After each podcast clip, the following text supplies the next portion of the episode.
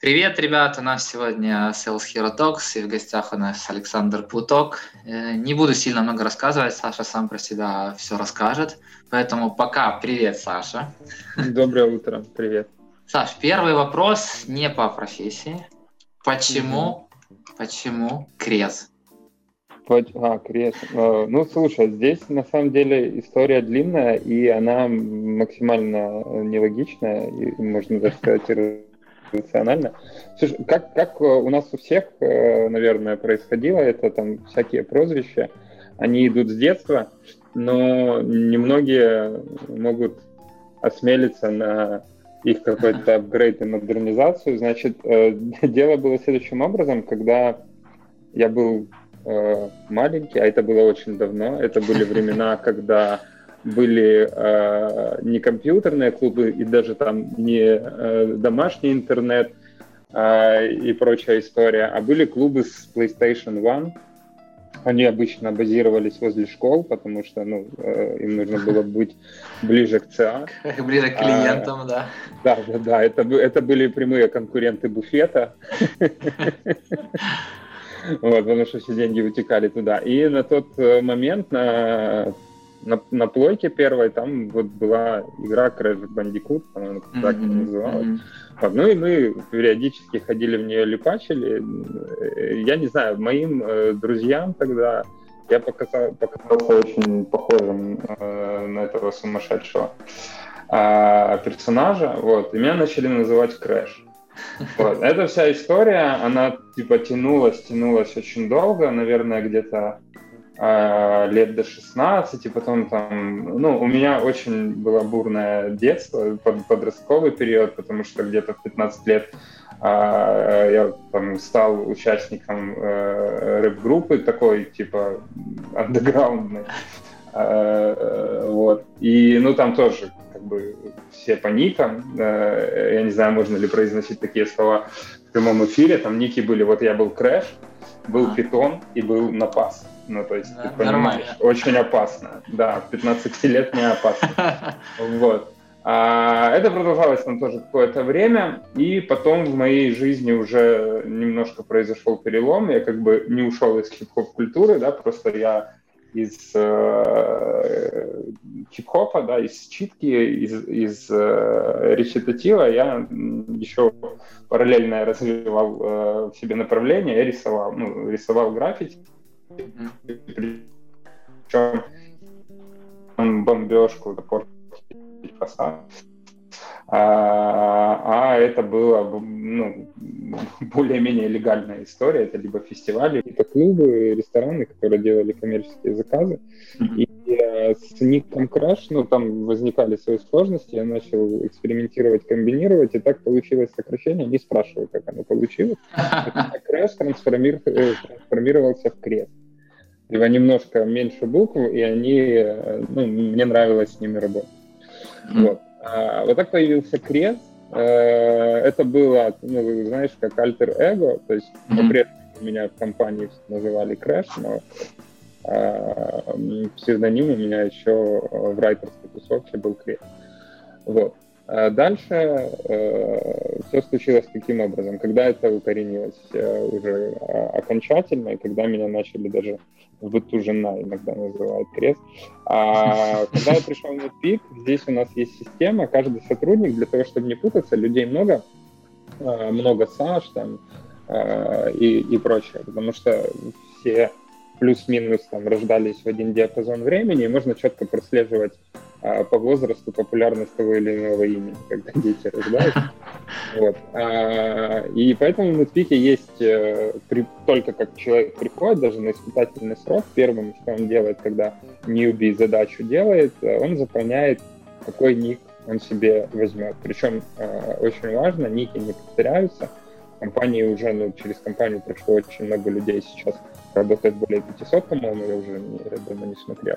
Вот, а, ну, это в группе. Uh-huh. Потому что эта тема, она распространяется на группу, не только агентство.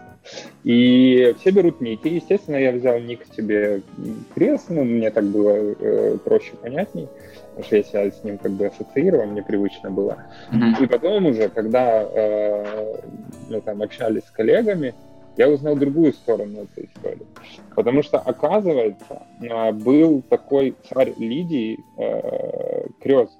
Вот. Ага. И даже там поговорка есть, э, там что-то с богатством связано, богатый как крест. Вот. И вот это, типа, другая сторона, это случайность, но как бы мне, в принципе, э, ок. Ну, как бы я не против, да. Такой расклад, знаешь, как лодку назовешь, так она и поплывет. Э, вот есть, это если коротко про никнейм, вот почему крест, и э, это, э, это, знаешь, уже приклеилось. Ну, на работе меня практически там все всегда редко меня называют Саша. Слушай, а как, а как вообще, при том, что у тебя на работе вот называют Саша э, Крес, то, да. что ты говоришь, что там жена иногда называет Крес, как вообще вот, ну, я не знаю, с двумя именами вообще вот жить? Да мне норм. Я как бы знаю, что я Александр. Э, ну, ну, слушай, смотри, вот э, ты там в сокращении э, в быту можешь быть Сашей, вряд ли тебя кто-то там называет Александр. Вообще, ну, такое имя достаточно uh-huh. распространенное, да, и типа Саш много, вот тебя называют Саша, я нормально на это реагирую, меня так называли в детстве, я как бы... Внезапно, да, называли, почему? Если мне говорят крест, но я понимаю, что это типа прям, прям типа персонально ко мне. Но у меня нету такого, что говорят Саша, и я такой, а к кому вы обращаетесь? Ну, то есть меня не теряет, я как бы понимаю, что типа это в том числе ко мне. Вот. Ну, то есть проблем каких-то у меня нет. Ну, типа, это не, это не какое-то там раздвоение личности, у меня нет э, биполярочки. То есть с этим все нормально, просто есть два тега. Это, знаешь, это, наверное, даже больше э, ближе к фамилии. Uh-huh. или общ или отчеству ну где-то uh-huh. где-то вот оно близко да uh-huh. то есть есть имя а есть еще ну как бы есть двойные имена там в э, некоторых культурах uh-huh. вот можно это вот к этому даже относить как-то как-то здесь искать какой-то смысл потому что есть там я не знаю Жан Батист и, и прочая история я на самом деле просто когда вот в первый раз там о, тебе там услышал, узнал, когда еще приглашал на Sales Hero Conf, я такой, вроде знаю, что Саша там в Фейсбуке стою, типа, крест, думаю, типа, в смысле? Так Саша все-таки или нет, знаешь? Я даже, я даже какой-то момент хотел спросить тебя, переспросить, но потом подумал, ну ладно, Саша и Саша, что я буду тут вот лезть? Но ты все-таки спросил. Хорошо, слушай, да. давай тогда Uh, у меня еще такая интересная история, я же сейчас там интенсив запускаю, и постоянно там у меня три или четыре человека мне ранее присылали вакансии разместить в Sales Hero. Ну, я сейчас всем, всем HR пишу, типа, а вот там, давайте, приходите. И, короче, три или четыре человека тупо все мне говорят, я передам руководителю, передам руководителю. В итоге оказывается, что это ты. И все ну, мне отвечают, да. что уже знает наш руководитель. Я говорю, а кто руководитель? Они такие, типа, ну, Александр Плуток. Я говорю, понятно, все дороги ведут к Саше. Расскажи сейчас, вот чем ты занимаешься, кто ты, как ты, кто у тебя в подчинении и вообще в целом о своей работе немного. Вот, смотри, на данный момент я занимаю позицию Head of Sales а, агентства именно NetPeak как агентство. И э, ну, на этой позиции я уже достаточно давно, если, если память не изменяет, 16 -го года. То есть это вот уже пятый год пошел. Uh-huh. А, и в чем прикол, да, обычно происходит как? Ну, кар- карьерный рост вот до позиции Head of Sales, если мы меряем позициями, компании у меня занял там с 2013 по 2016, три года выходит, uh-huh. если мы про Netflix говорим. Ну и, казалось бы, вот уже там 5 лет, 4 года э, бытует такое мнение, да, что как бы 3 года — это вот точка, когда нужно уже делать next step. Но э, на данный момент я могу подвести такую, такой итог да, за этим всем, что ну, я, я, возможно, сейчас у меня нет там какого-то next step по э, Э, позиции э, в виде там, названия, там, VP of Sales, Generalissimus, там, чего-то еще, там, Outbound Guru, да, и прочая история. Но я тебе могу сказать, что каждый квартал, ну, просто постоянно что-то новое ты узнаешь, э, какие-то новые вызовы и прочее, и ты в любом случае растешь, закаляешься.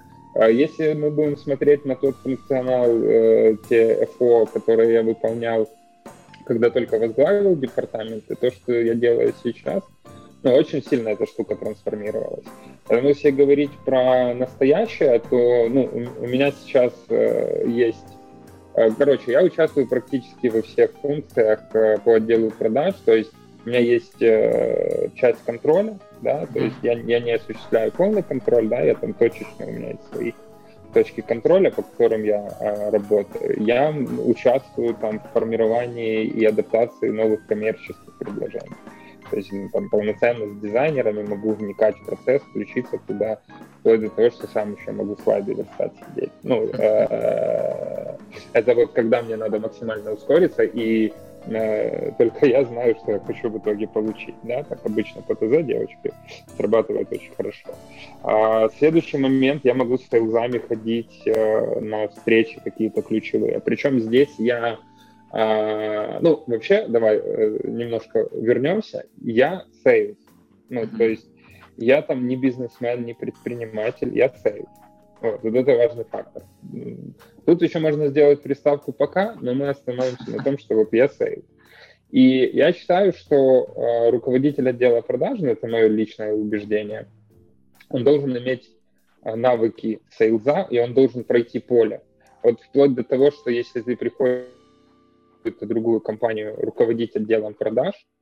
А, я, я вот лично, если бы э, я это делал, я бы обязательно минимум там на месяц, на два сел и попродавал для того, чтобы четко для себя визуализировать э, процесс, э, понять проблемные точки, ну, определить точки роста – и понять, где можно упростить, потому что упрощение — это э, тренд 2020 года, который переходит в 2021. А, вот. Ну и, собственно, а, хожу на встречи с сейлзами. А, у меня есть еще там функция определенных коуч-сессий. Там, например, мы большую образовательную историю делали в ноябре месяце. Это когда я проходил закрытую программу Гугла, у них есть Google Partners, у них есть там вся на, на их платформе. А для а, агентств-партнеров, они очень часто делают внешние ивенты, которые не связаны там напрямую с продуктом Гугла и качают для компаний компетенции а, там, около Uh-huh. Ну, короче, компетенции, которые нужны каждому бизнесу.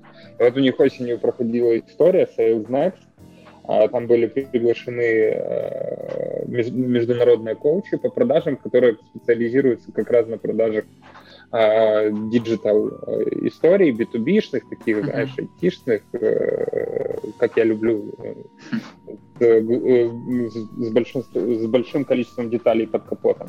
Вот. Я проходил сначала эту программу, а, там было, по-моему, 6 часов с самими коучами, с консультантами.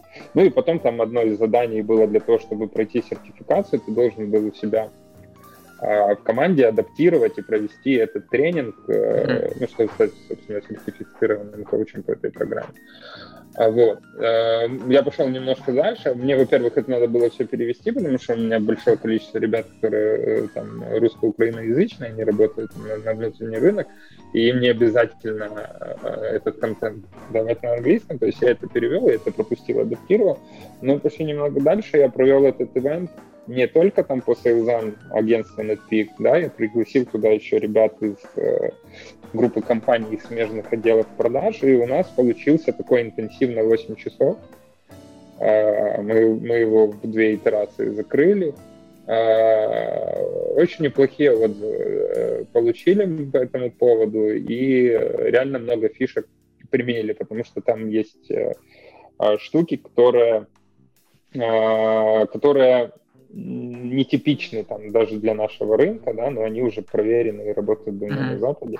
И даже с учетом того, что я там с 2009 года в продаже, да, какие-то вещи, ну, вот ты сталкивался в любом случае, как и э, наши слушатели, что вот ты как бы знаешь, ну, типа, и все, на этом заканчивается. А, и фишка в том, что вот такие ивенты, они вряд ли rocket science, какое-то там озарение на тебя придет, но они тебя подталкивают, потому что знать и не делать, это все равно, что не знать. Да.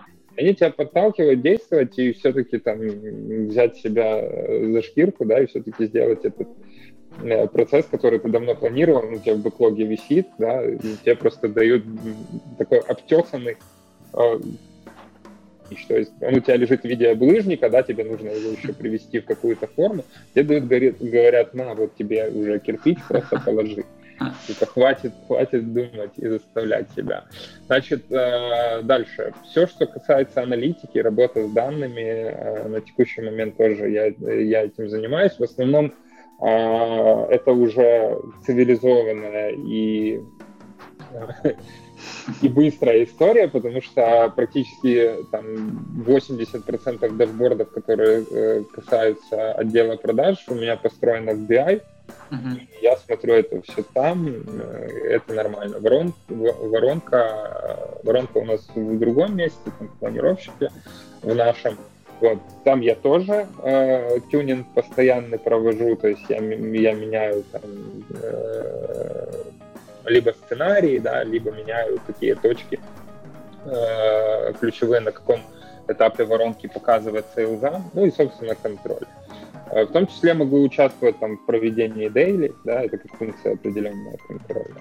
Дальше, что еще? Э, брейнштормы, поиск точек роста, участие в группах по обсуждению там, запуска новых продуктов, позиционирование, страцессии, короче, везде.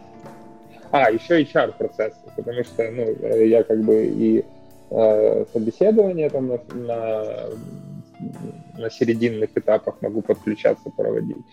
Но иногда я даже могу сам просто писать, общаться с кандидатами, которые мне понравились, и мне как бы легко.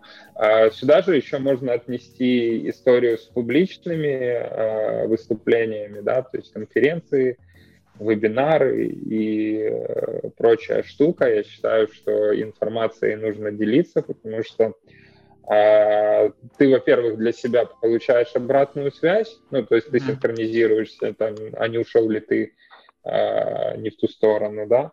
Во-вторых, э, когда ты эту инфу отдаешь, да, ты ну, обычно ловишь какой-то положительный вайб в основном. Вот. Ну и это тоже для себя, да, потому что, ну, хочется давать какую-то пользу, и э, я даю то, что э, считаю, ну, может быть самым полезным от меня вообще. Это свой опыт и экспертизу. Вот. Но я скажу сразу, что я, наверное, там в ближайшее время буду делать паузу с, с этой внешней всей активностью, потому что она сейчас начала занимать катастрофически много времени и ресурсов. Вот, и я буду э, как-то дозировать, потому что очень много запросов поступает, и нужно, нужно это немножко а, в, в русло, да, ну, короче, взять под контроль. Слушай, ну выступление это же еще и такое небольшое структурирование у себя в голове. Тебе вот выступления помогают вот структурировать информацию? Да, я иногда сталкиваюсь, когда мне нужно поднять какой-то материал, я могу открыть свою старую презентацию, Uh-huh. А, и я прям вижу, что о, вот это вот не ок, здесь это лишнее, тут зачем столько информации, знаешь, там, а здесь зачем 30 слайдов и прочее. Ну, то есть а, этот процесс, он непрерывный, те презентации, которые там вот я готовлю сейчас, во-первых, они у меня э, начали занимать меньше времени на подготовку, да. Во-вторых, я уже для себя знаю, я ну, когда сажусь там делать презентацию или готовлю какой-то материал для коуч-сессии внутренней, например, э, я просто сразу, первое, что делаю, я накидываю план, я накидываю контрольные точки, ну, типа, где акценты, и закладываю. Например, если у нас там есть э, условный час, и я беру в этот час там три темы, я понимаю, что у меня там на, кажд... на каждую тему есть э, лимит 5 слайдов, например. Я должен вот эту инфу, которую я в этой теме себе задумал, я ее должен поместить в 5 слайдов. И не слайдов больше, грубо говоря.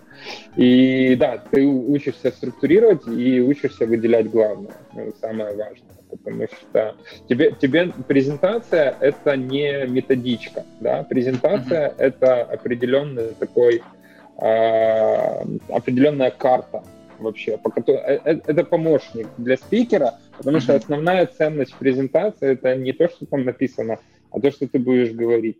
И это, по сути, для тебя карта, и для того, чтобы люди могли, там, смотря на нее, если кто-то отвлекся, там еще что-то, или кому-то а, неинтересно не стало в какой-то момент, чтобы он мог триггернуться и о, а, говорим сейчас об этом.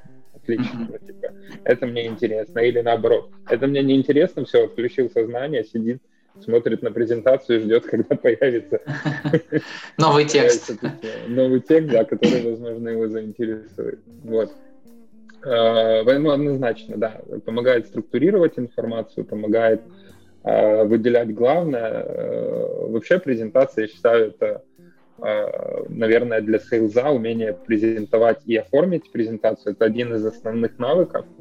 Но я не могу сказать, что он самый простой. Казалось бы, да, там что, что сложного, есть PowerPoint, есть Google презентации, плюс еще там у большинства компаний всегда есть ферстили с заготовленными э, шаблонами, да, но по факту, когда мы касаемся наполнения контента, э, вот там начинается либо перегруз контентом, либо, либо не загруз контентом. Ну, очень, оно, оно четко видно, да, э, где презентация человека, который только начинает, он хочет обо всем рассказать, там, всего всегда много, еще картинки какие-то, там, анимашки вставляются, прям вообще э, очень перегружено все. И человек, который уже там давно э, в этом деле, у него обычно все очень компактно, структурировано и такие, знаешь, киллер фичи, тух, тух, тух, ну он просто типа бомбит. Черный фон, белый текст и все, Черный и чуть-чуть, чуть-чуть. Коридор фокуса. Да. Ничего лишнего. Слушай, а ты где-то обучался, вот как правильно выстраивать презентации или на своей личной практике в основном?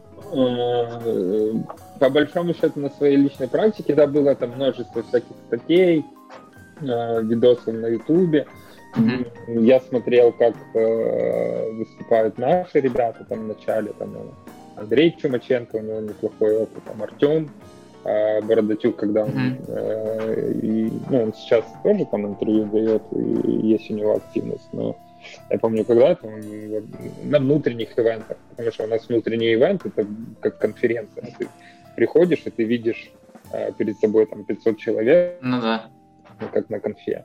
Вот. Поэтому я смотрел на ребят, ну, конечно же, TEDx, да, тут, тоже там uh-huh. можно много всяких штук для себя подчеркнуть. Э, плюс э, где-то года с 2011, да, я, я уже там, ходил на конференции, и тот же iForum и прочее, и ну, ты смотришь э, на спикеров, они разные, ты смотришь и какие фишки тебе понравились, как он э, это завернул, какие не понравились, ну и как ты формируешь для себя эту историю. Слушай, ты в одном моменте затронул про ребят, которые работают на нашей рынке, на англоязычные рынки. Mm-hmm. А как ты считаешь вообще вот в целом для такого вот сейлза английский это вообще важно или можно в принципе без английского хорошо зарабатывать? Английский это безусловно важно. Тут смотря что подразумевать под хорошо зарабатывать. Ну, хорошо зарабатывать, да? Все, все хотят хорошо зарабатывать. Понятное дело, что каждый все по-своему, но я думаю, что чем больше, тем лучше, понимаешь? Да, ну для кого-то хорошо там и тысячу долларов, для кого-то э, не очень и пять. Ну, то есть здесь э, есть, ну, есть момент. Я скажу так, что английский э, повышает рыночную стоимость. Это однозначно, это сто процентов. А возможностей зарабатывать с английским языком тоже больше. Ну, то есть с английским ты зарабатывать э, можешь больше, чем без него. Вот.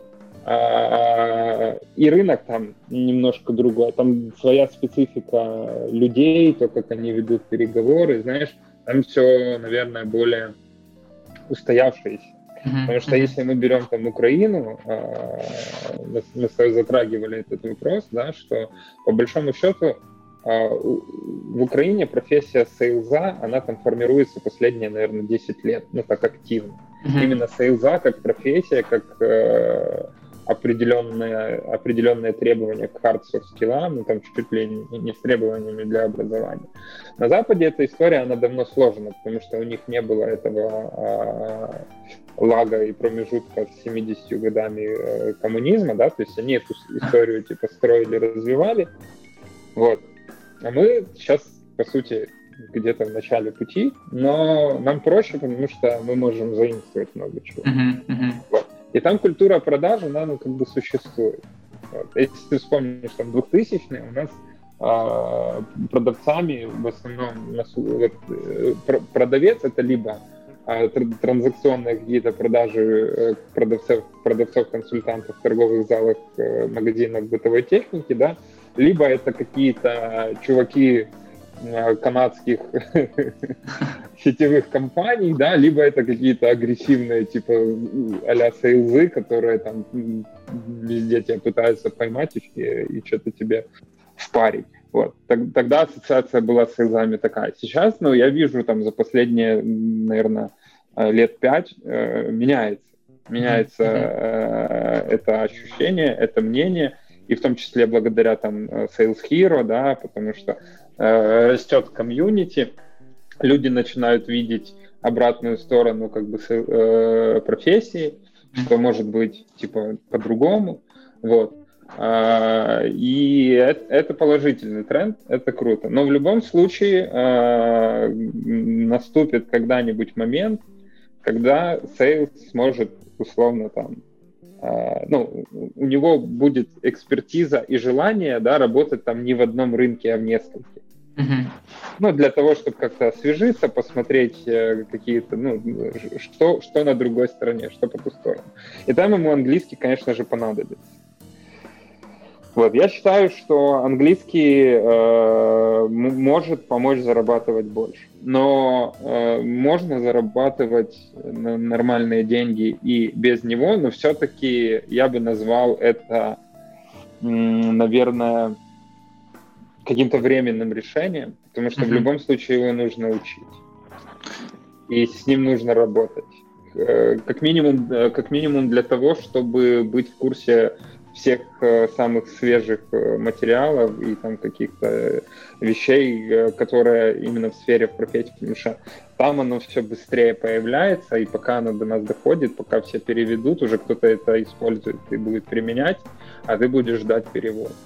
Ты потеряешь скорость, и ты уже будешь догоняющий.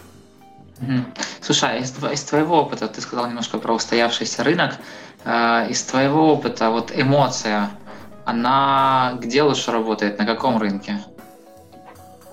Ты под эмоцией э, подразумеваешь что? Э, когда... Давайте я такой случай расскажу интересный. Андрей Русан на подкасте рассказывал, что э, ему одному селзу позвонил клиент, что-то, ну, селз ему позвонил, говорит, здравствуйте, там, я там что-то хочу вам рассказать. Тот ему говорит, слушай, иди нахер. И положил трубку. Ну, тот селс пошел там, перекурил, потом перезвонил, говорит, слушайте, а идите вы сами нахер и тоже положил трубку. А потом тот ему перезвонил, говорит, слушай, да, я погорячился, давай, короче, там, и, и работаю там до сих пор. Вот эта эмоция.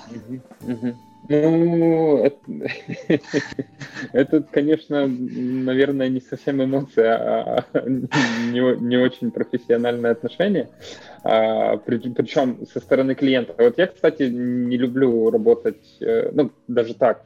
А, большая вероятность того, что если обратиться клиент, который там э, ну, очень, очень строит э, такую агрессивную коммуникацию, да, там использует э, какую-то нецензурную брань, кричит на менеджера, ну, с большей вероятностью, что мы такому клиенту откажем, даже если там mm. будет э, интересный бизнес и большой бюджет, потому что мы не сможем с ним организовать нормальную, комфортную, комфортное сотрудничество, а, мы потеряем больше, чем заработаем, потому что нужно будет постоянно что-то урегулировать, тратить дополнительный ресурс, там восстанавливать проект менеджера которого там раз в месяц будут условно э, выжигать, да, такие вещи. Вот. Поэтому я скажу так, а, что э, на, из того, что я видел по переговорам, да, и в которых я там принимал участие, там проще это все происходит.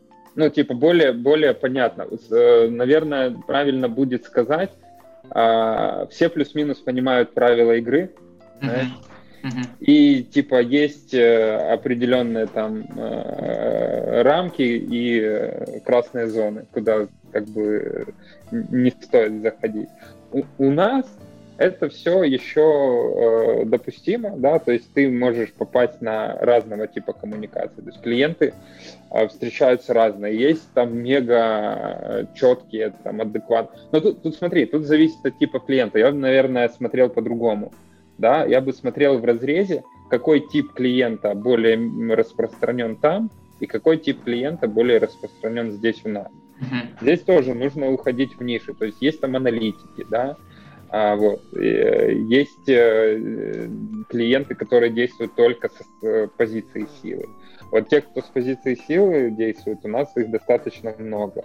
Это, наверное, отголосок такого, знаешь, укоренившегося жесткого менеджмента, который mm-hmm. там долгое время был одним из там, чуть ли не а, единственных постулатов, да, то есть жесткий менеджер, менеджмент всех нужно контролировать, люди э, типа постоянно пытаются тебя где-то э, усыпить твою бдительность, да, и это, отобрать э, у тебя ресурс в виде себя, например.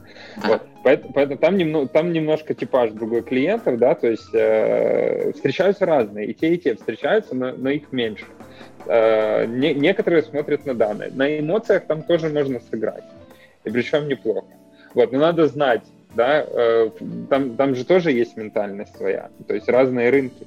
Мы, мы так равняем очень часто Запад под одну гребенку, но то, что у тебя сработает там с немцами, ну, с испанцами вряд ли сработает, потому что испанцы, они а, поживее, ну, поживее, они не так э, упарываются там в аналитику глубоко, как немцы те же, да.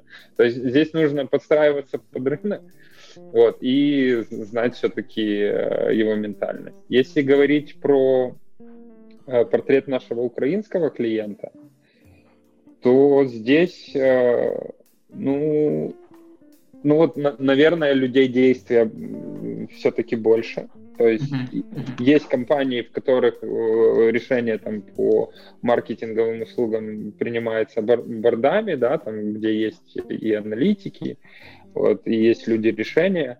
Вот. Но вот как раз людей решения, они обычно занимают там э, доминирующую позицию, и они решают.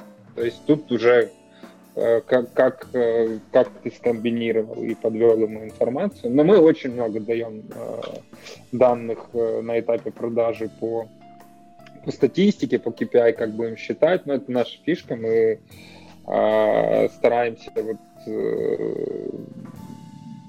даже, даже когда клиент не хочет, мы стараемся ему давать аналитику. Наши данные — это, наверное, ключевая история.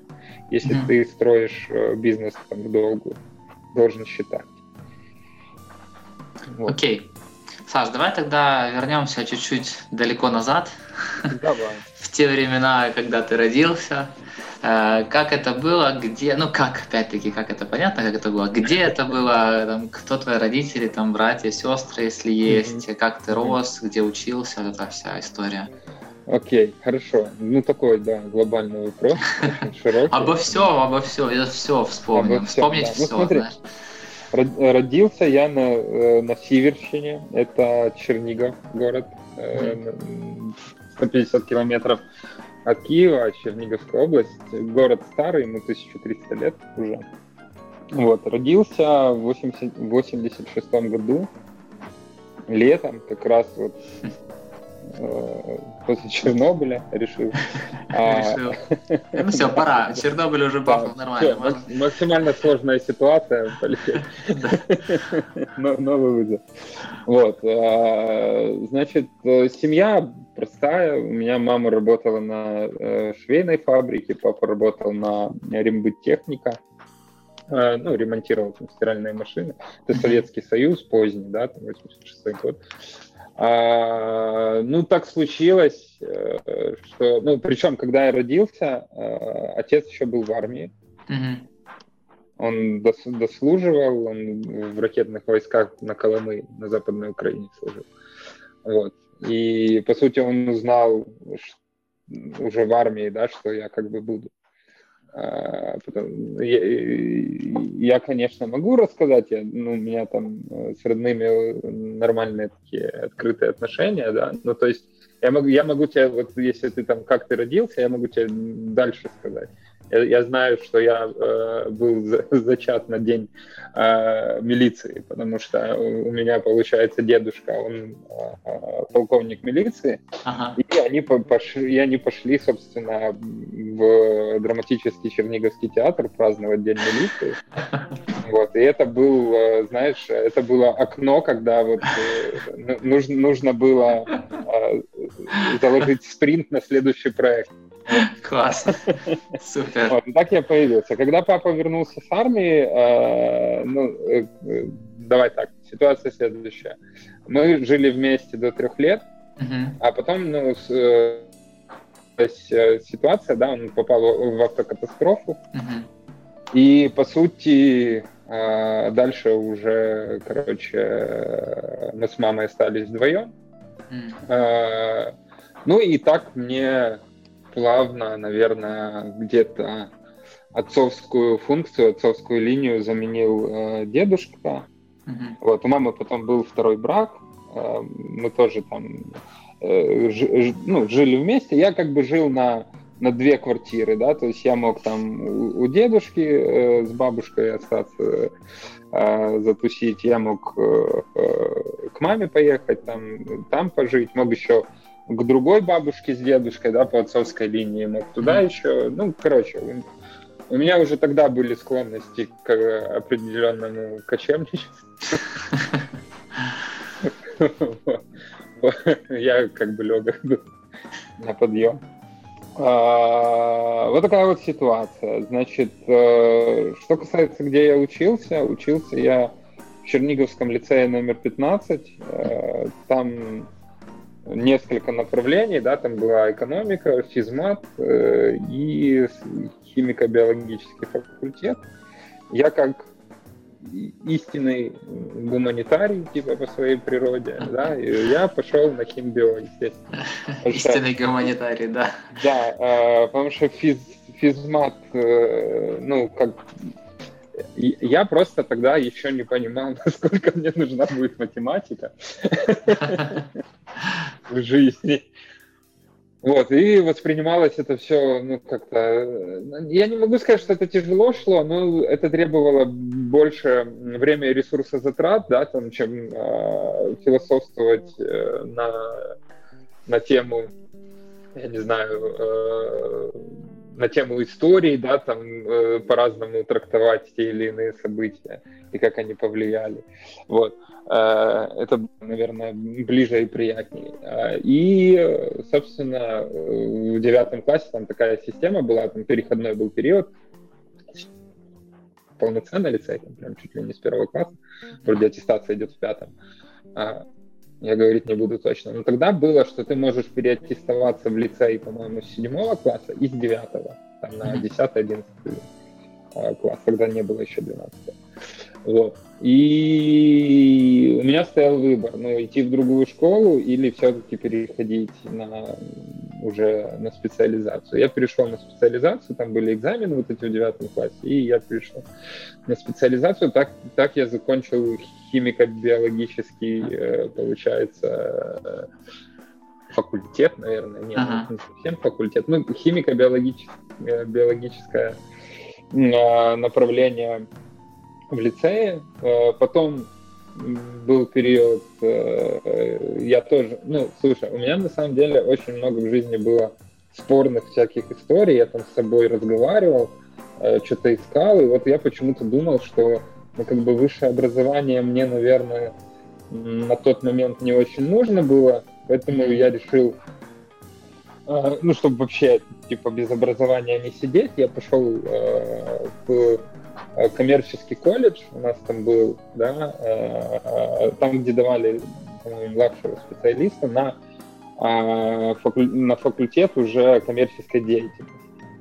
И вот там как раз я познакомился с историей, да, с, с тем, как, как вообще деньги работают, да, как они оборачиваются, там, э, бухгалтерский учет, э, кассовый разрыв, вот эта вот вся э, история, там, таблицы, ну, с таблицами мы знакомились в школе, но ты там mm-hmm. уже с Excel знакомился более глубоко. И много времени мне не потребовалось. Где-то уже через полгода я понял, что дальше следующий степ после э, колледжа это будет институт. Это я уже четко для себя понимал. Потому что я увидел ценности, я понял, что как бы э, ну, я поймал фокус. Знаешь, вот когда ты в школе, ты еще так все пробуешь, и это нормально ты там выбираешь, что-то нравится, что-то не нравится. А, а вот дальше очень важно сделать правильный выбор. Я не могу сказать, что там, выбирая факультет коммерческой деятельности, он там был максимально взвешен и осознан. Скорее всего, это какая-то интуитивная была история, да. Uh-huh. А, но, тем не менее, да, я попал, но мне это стало интересно, и э, учился, я, я не помню, вот, кстати, это давно было, по-моему, два года эта вся история. Я выпустился оттуда и уже, собственно, перешел на, не на первый, а на второй курс в э, Украинскую академию бизнеса. Я пошел на факультет экономики. Mm-hmm. Ну и, собственно, там я уже учился, закончил, э, и по образованию я экономист.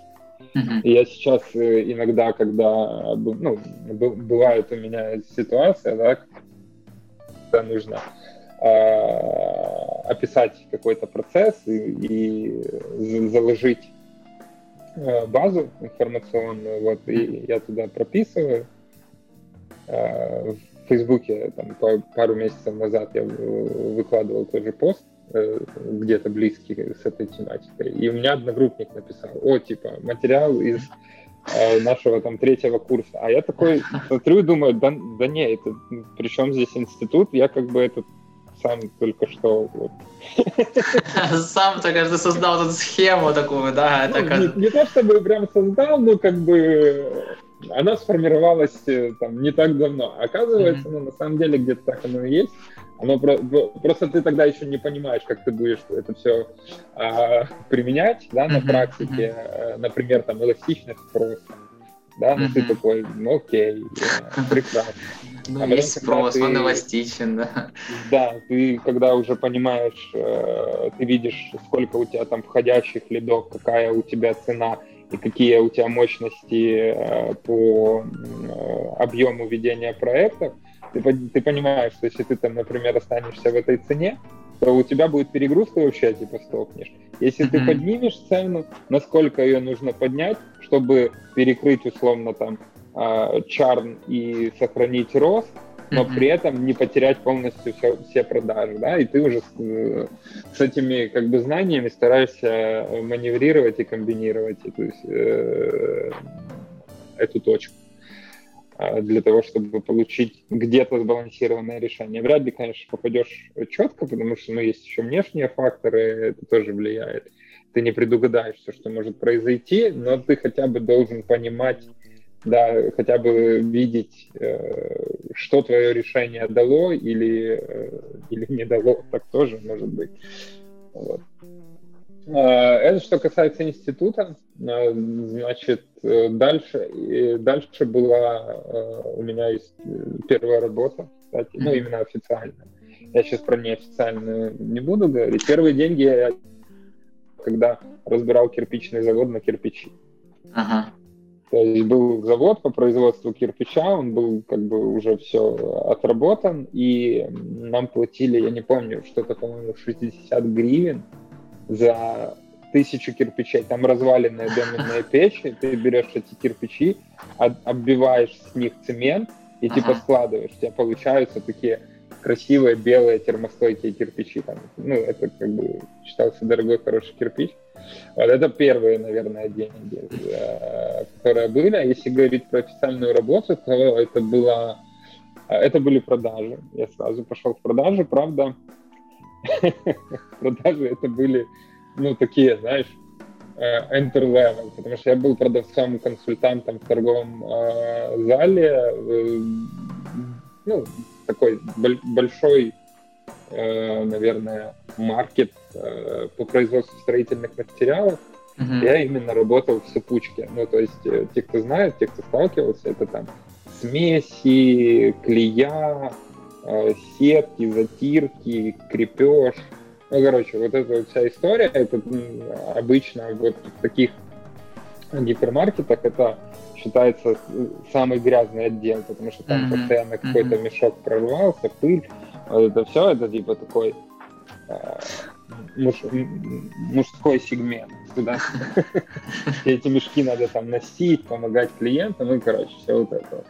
А это была моя первая официальная работа, продажи, у меня ну, как бы нормально все получалось, я э, в принципе, э, чем бы ты ни занимался, делай хорошо, и, и все будет Uh-huh. Вот. И э,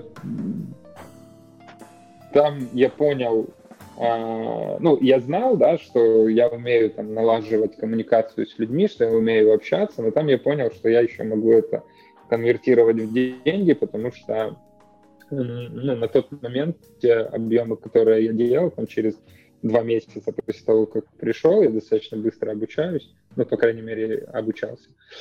Сейчас, не знаю, меня не так много времени учить.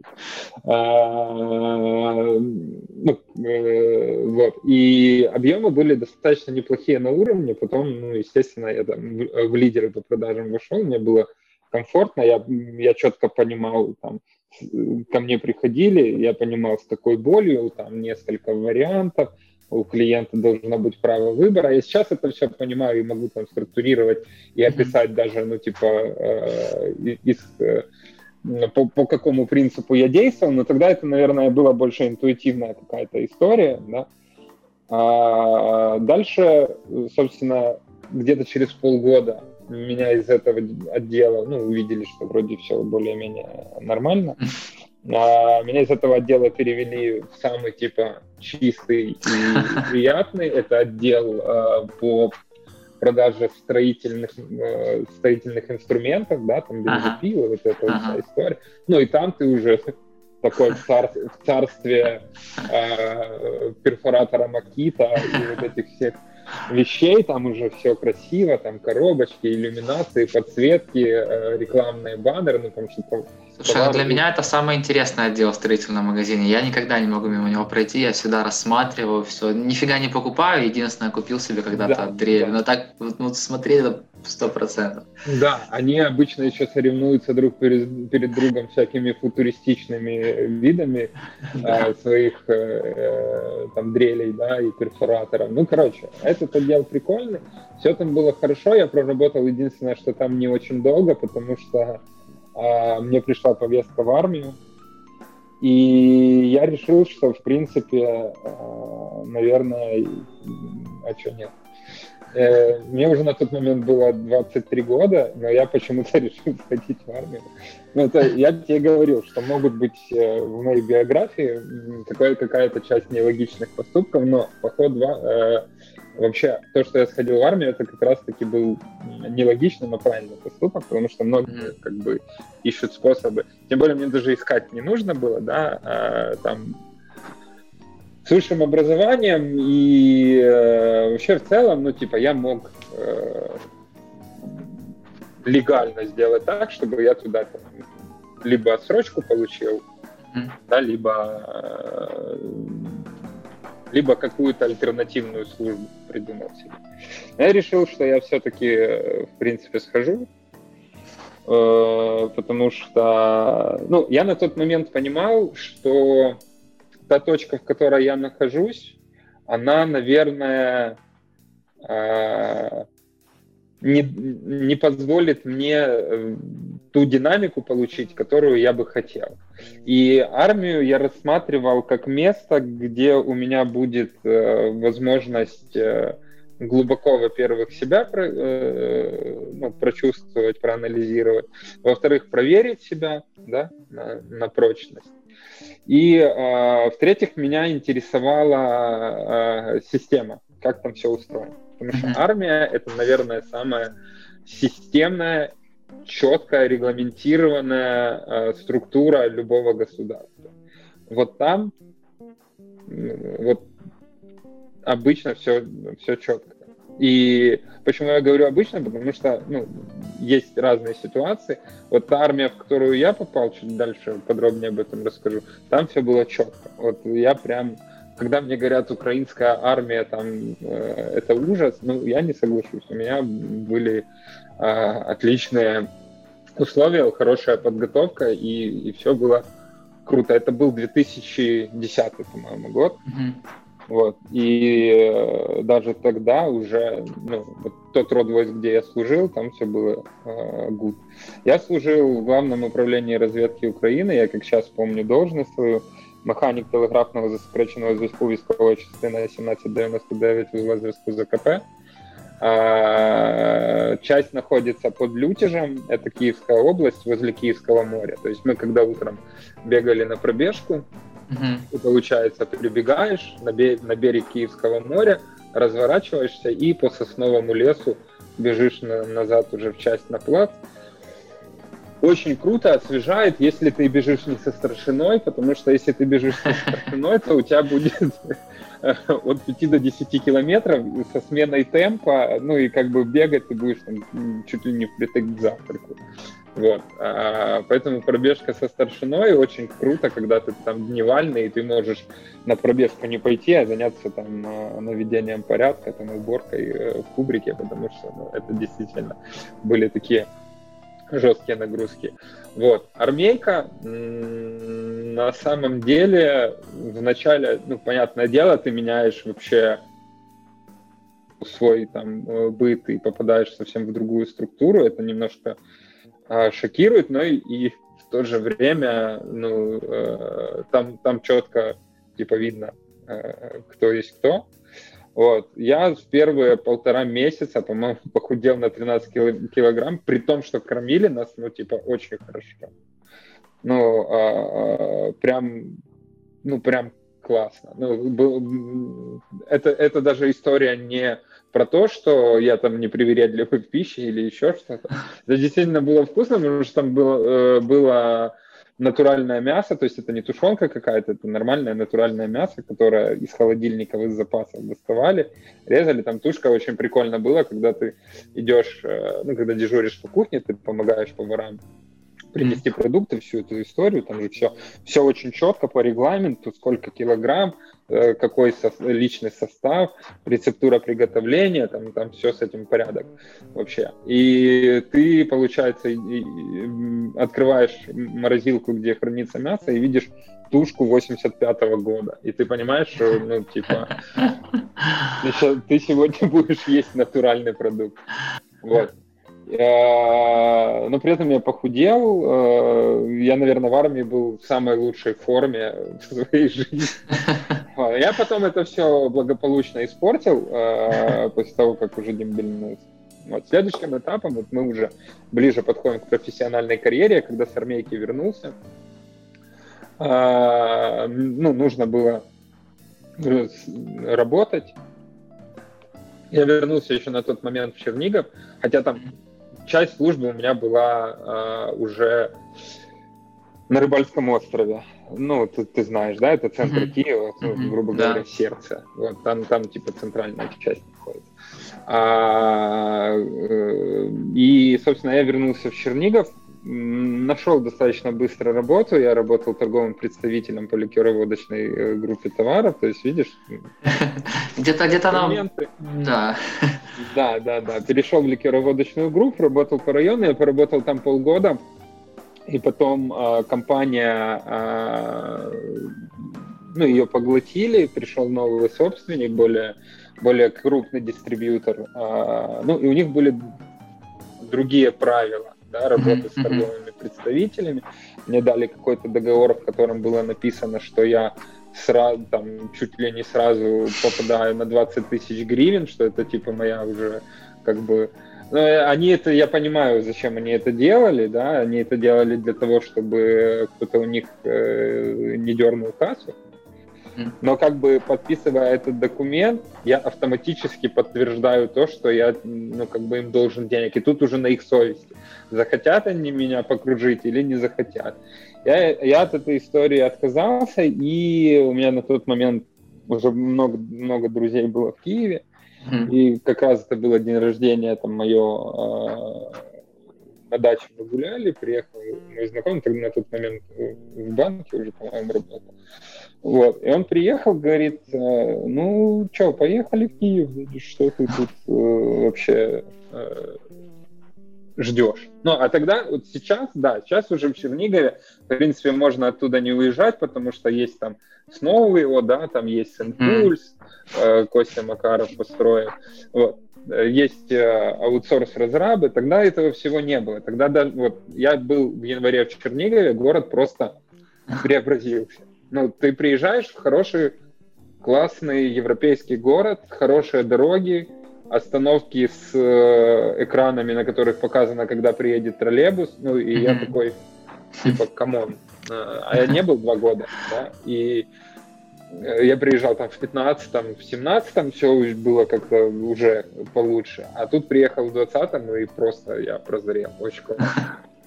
А тогда такого ничего не было. И э, Киев 150 километров, это полтора часа. Ну и понятное дело, что, ну, наверное, это не, не так больно, да, поэтому этот шаг был сделан. Но это не была простая история, потому что в Киеве, э, когда я приехал, мы снимали на Дарнице, я как сейчас помню, мы на Дарнице снимали комнату в двухкомнатной квартире в Сталинке. Вот это знаешь, там, где на Дарнице от метро ты э, идешь в сторону Ленинградской площади, там есть не, Элькафа, и вот этот дом, где Элькафа, э, в этом доме, в этой Сталинке, мы снимали комнату, а в другой комнате жила мама с сыном студентом. И мы, короче, в этой комнате, там, я не, вот квадратуру точно не скажу, но там было, ну, наверное, метров 10-12 и балкончик ага. не застеклен. И мы в этой комнате жили, короче, втроем. Это было очень фантастическое время, слава богу, недолго, но тем не менее. Я начал искать работу, интернета нормального проводного не было, поэтому был роутер Kyivstar на симке mm-hmm. и нетбук какой-то, который, наверное, единственное, что мог тянуть нормально, это калькулятор. Вот, и, и, и то с этим бывали э, проблемы. Э, ну и, собственно, таким образом я начал искать работу. Это продолжалось достаточно, ну, ну где-то месяца три. Я ходил по собеседованиям, я общался, и э, вот как-то не могу сказать, что, что шло все легко. У меня уже начали заканчиваться мои запасы, которые я там на, э, наторговал. Наторговал. Да. Да, потому что, ну, торговым я на тот момент в Чернигове очень неплохо себя чувствовал по тем временам. А, и я такой, окей, я уже близилась зима, я, я релокейт этот сделал, по-моему, в октябре, если мне память не изменяет. И тут уже как бы декабрь, я работу еще там не нашел. Но там были варианты, но они не очень как, мне импонировали. Я понимал, что, э, это, что я ищу историю там не на месяц, да, грубо говоря, mm-hmm. а сразу уже зарядиться, чтобы не терять время и э, какое-то направление идти четко. Вот. А, я тогда уже проходил в декабре стажировку в одной компании, крупная не буду называть, да, они большие, а, mm-hmm. системные, но b 2 да, mm-hmm. у, них, э, у них много филиалов, но они 2 И там у них э, на стажировке а, нужно было выходить 2 числа, ну, типа на следующий, а, ну, на, на следующий день стажировки. А у меня там были планы на Новый год, я им говорю, давайте я ну, скипну вот этот один день, я приеду там третьего, что у меня не получалось. Mm-hmm. Но у них там регламент, все дела, а я и не то, чтобы очень хотел, я говорю, ну окей, короче, значит, значит все. Вот. И так я после Нового года остался на месяц в Чернигово и вернулся в Киев аж в феврале, когда позна... Э, там, через знакомого меня пригласили в экспедиторскую компанию, а, которые грузоперевозками занимались.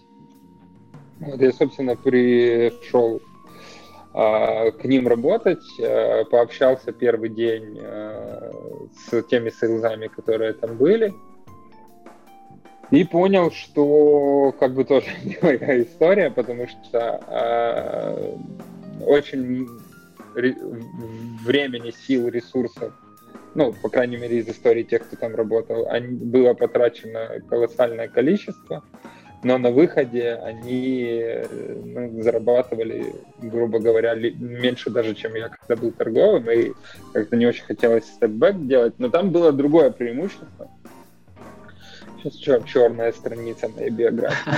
Там был хороший комп и хороший интернет. И эта работа стала моим местом на неделю э, для поиска э, для поиска других вакансий, отправки резюме. Вот. Э, именно оттуда было отправлено мое резюме в Prom.ua. И именно так я, собственно, попал сначала на курс, там у них получается анбординг, у них следующим образом. Сначала ты приходишь, общаешься с HR, потом там еще какой-то промежуточный этап с собеседованием, и потом ты попадаешь уже э, в группу, ну, по крайней мере, так раньше было, в группу, в которой тебе показывают продукт, uh-huh. в которой тебе показывают принципы, как они продают, ценообразование, и лучших э, студентов, ну, там конкурсная основа выходит, и лучших э, студентов этой группы две недели это длится, с восьми там чуть ли не до шести. Ну, короче, как полноценный рабочий день. Uh-huh. Лучших, лучшим студентам работа. Вот. Но, естественно, офер я получил, ты же понимаешь. Вот, вот так я попал в Prom.ua, и первую сделку в Проме я закрыл э, на третий день после того, как мне дали наушники.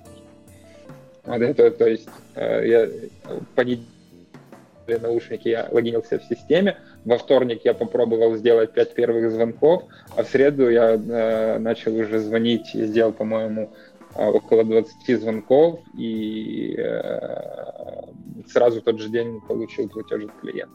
Что ты продавал в проме? Э, я в проме продавал э, размещение на площадке. То есть у них есть, ты заходишь, регистрируешься на Prom.ua, создаешь вот этот сайт да, на площадке uh-huh, внутренней, а, и ты можешь как бы пользоваться бесплатной ограниченной версией или покупать определенную э, подписку. То есть там были э, Optimum, э, Classic, да, там Enter, э, я вот не помню уже четко классификацию, э, но разный функционал. Там в Optimal входил, входила контекстная, например, там реклама частично. И больше товаров ты мог загрузить. Mm-hmm. Вот. Плюс поднимались твои позиции во внутреннем каталоге. Ну, короче, я продавал, по сути, размещение и продавал, по сути, продукт, потому что нужно было еще людям объяснить. Там регистрации шли, да, но э, кто-то иногда регистрировался, потому что думал, что это бесплатная какая-то доска объявлений, да, там ага. про, про, продам игрушку детскую, ну, да, понимаешь, да. что это типа не, не то. И вот ты, тебе летят заявки, там, там достаточно большой э, и э, скилловый э, отдел продаж, да, и тебе летят заявки, ты с ними работаешь. Вот, э, ну и, собственно, такая вот обычная жизнь сейлза. Ну, э, на тот момент основной а вход там был это inbound, сейчас я не знаю, как, как там все устроено. Вот и в, и в проме а, я начал посещать уже а, первые внутренние там тренинги по продажам. Mm-hmm. я начал общаться вот именно с сейлзами, которые, ну, прям профессионально да, э, занимались э, своей работой. И э, я тогда понял, что в принципе, ну, потому что ну, до, до прихода в промо все-таки я продажи расценивал как какую-то временную промежутку работу, временное промежуточное решение, и я не видел себя в этой роли всю жизнь. Uh-huh, uh-huh. Вот. Но как оказалось, я ошибся. Вот, и да, да, да. И, собственно, вот первые тренинги, они открыли для меня мир вот как раз э, того, что э, продажи это не там какая-то, э, я не знаю, как правильно сказать, низкоквалифицированная работа, да, что на самом деле есть высокие требования, нужно быстро мыслить, не каждый человек еще сможет э, делать эти продажи, да, то есть там есть требования помимо хардов, харды, в принципе, если захотеть, любой хард можно освоить. Да? Вопрос только в том, сколько времени на то, чтобы его освоить, тебе нужно. Ну, из-за твоих там каких-то внутренних особенностей и интеллектуальных. А вот софты с софтами сложнее. Вот софты развивать намного сложнее, чем харды. потому что софты у тебя формируются на длинном промежутке времени, они там э, закладываются и э, ну, ты их, не знаю, насколько это правильно с точки зрения э, генетики, да, но я все-таки склонен считать, что часть софтов, она все-таки имеет какой-то э, генетический маркер в плане того, э, знаешь, это как заготовка. То есть, если ты с этим будешь работать, может что-то mm-hmm. получиться. Mm-hmm. А если не будешь, то, ну, как бы оно просто себе будет на том уровне, на котором изначально тебе было заложено. Вот.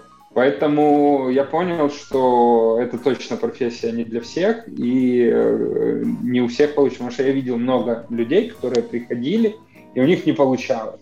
И тогда mm-hmm. я уже начал задумываться, почему у них не получается. У меня начала уже формироваться и вырабатываться карта, ну типа, кто есть sales, да? mm-hmm. кто есть успешный sales. Потому что, да, но здесь еще тоже, знаешь, момент. Вот может быть очень успешный sales, но э, моральная составляющая может хромать. Таких я тоже встречал, чуваков. Вот. И, э, знаешь, вот во всем важен баланс. Я, я вот приверженец этой э, темы. Нет белого там и черного, да, есть только серый цвет, и это общий цвет. Mm-hmm. А, и, в принципе, вот в я и, и двигаюсь. Ты знаешь, как, как шутка союзовая, э, типа умеренная честность. То есть а, есть моменты, которые, ну, типа, нужно визуализировать, да, и уделять этому внимание, а есть моменты, которые могут не случиться, а могут и случиться. Но, типа, тут нужно исходить из важности. Из важности. Конечно, клиента нужно предупреждать об, обо всех рисках, но тут вопрос, как ты их э, преподнесешь, эти риски как что-то страшное и критичное, или как то, что имеет определенный процент состояться или не состояться, и что будет, если состоится, что будет, если не состоится. Ну, то есть за и против. Ты знаешь, ты вот говоришь, что ты sales, а не предприниматель, но вот мыслишь именно предпринимательский, потому что вот очень часто такие крупные, серьезные бизнесмены, они э, часто вот э, думают о рисках с той стороны, типа, а сколько это будет стоить, и как быстро мы можем это исправить. То есть они не думают о том, что, знаешь, типа, а, риски, ну, значит, мы не будем делать. То есть у них вопрос сколько. То есть ну, и да. в этом плане... Ну, в этом... ну слушай, я э, не предприниматель э, технически, у меня нет э, компании, да, то есть я, э, я не являюсь там CEO или, или фаундером какой-то компании, но ввиду своей практики я много общаюсь с предпринимателями, и хочешь не хочешь, да, ты э, ну, видишь их мышление, и, конечно же, ты должен быть с ними на одной волне. И если ты не мыслишь а с точки зрения бизнеса, ну, а как, как ты будешь давать э, результат по услуге, которую продаешь?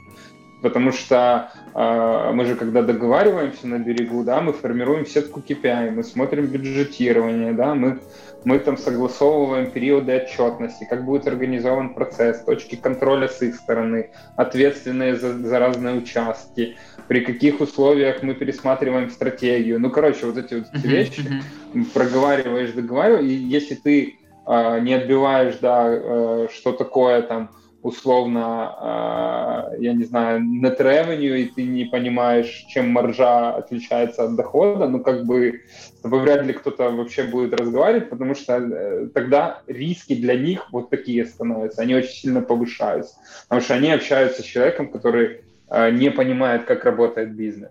Вот. А если он не понимает, как работает бизнес, тут два выхода, да, либо э, они его будут обучать за свои деньги, но зачем это им? Вопрос. Mm-hmm. Либо он на самом деле все понимает, просто не умеет донести, что вряд ли. И поэтому, скорее всего, они будут, э, естественно, искать другую компанию, с которой э, есть... Э, sales, он же как? Вот если мы берем агентство, да, то sales — это, по сути, ну, представитель компании, это ее лицо. То есть как, как говорит и мыслит sales, так и формируется ожидание от сотрудничества по большому счету. Понятное дело, что потом подключается Project, у Project немножко другой а, портрет, да, проект в основном занимается, органи- делает организационную функцию, вот. А если мы говорим про сейлза, то это, это как раз-таки тот э, человек, который матчит бизнеса и доступные решения, которые есть у агентства. Тут нужна определенная гибкость мышления, да, очень редко бывает такая история, что к тебе приходят и говорят, нам нужна контекстная реклама, вот вам деньги, запустите. Ну, так, так не бывает. То есть у каждого бизнеса он находится на разной стадии своего развития, и есть разные задачи, вот именно конкретно на этом участке. И важно еще понимать путь, который прошли они к этому участку, чтобы понимать, что у них тогда сработало, что не сработало, чтобы сэкономить время и ресурсы. Ну, короче, там на самом деле, а, ну, в принципе, все сейлзы, да, которые там у нас работают, а, они рано или поздно а, мыслят э, вот э, в этом направлении.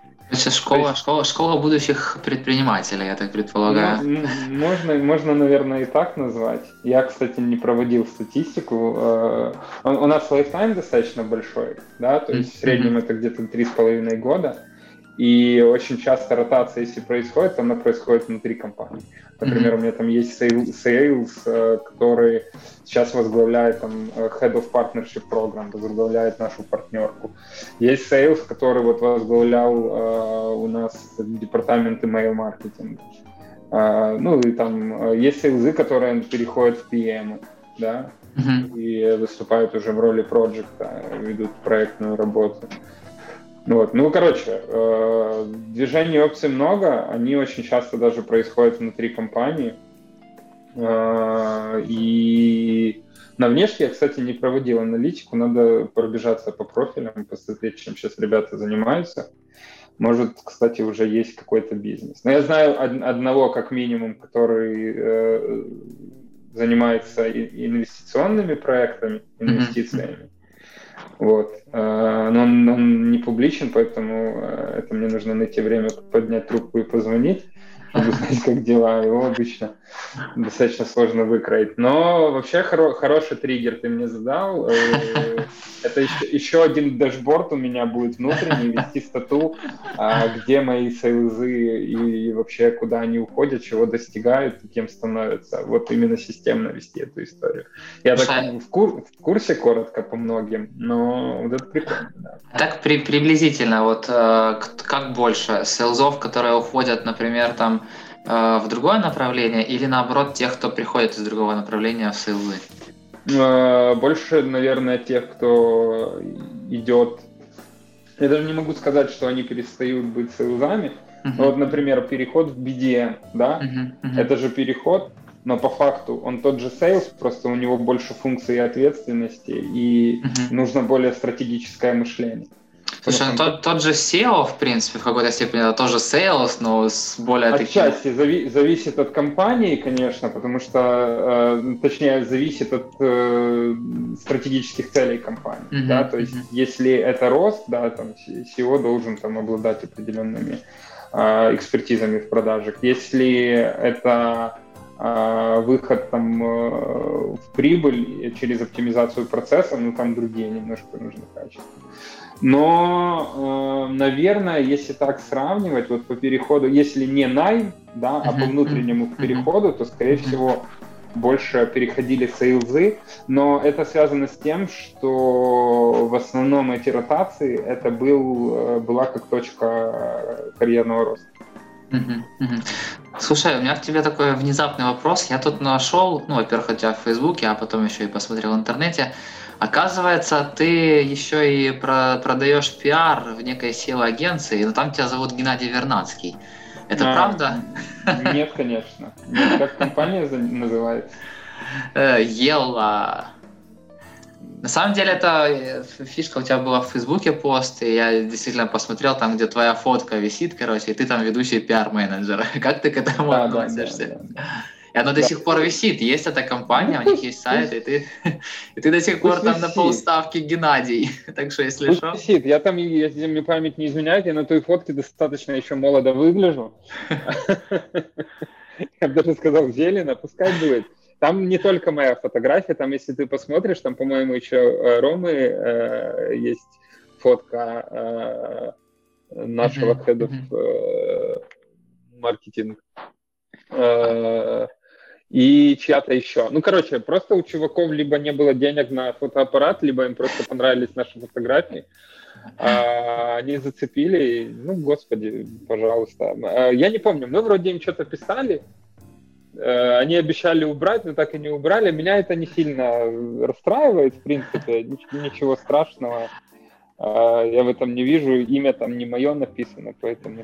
Тебе еще никто никогда не приходил после конференции. Геннадий, нам надо с вами поговорить. Не, меня Алексеем бывало. Алексей. Алексей, Алексей было.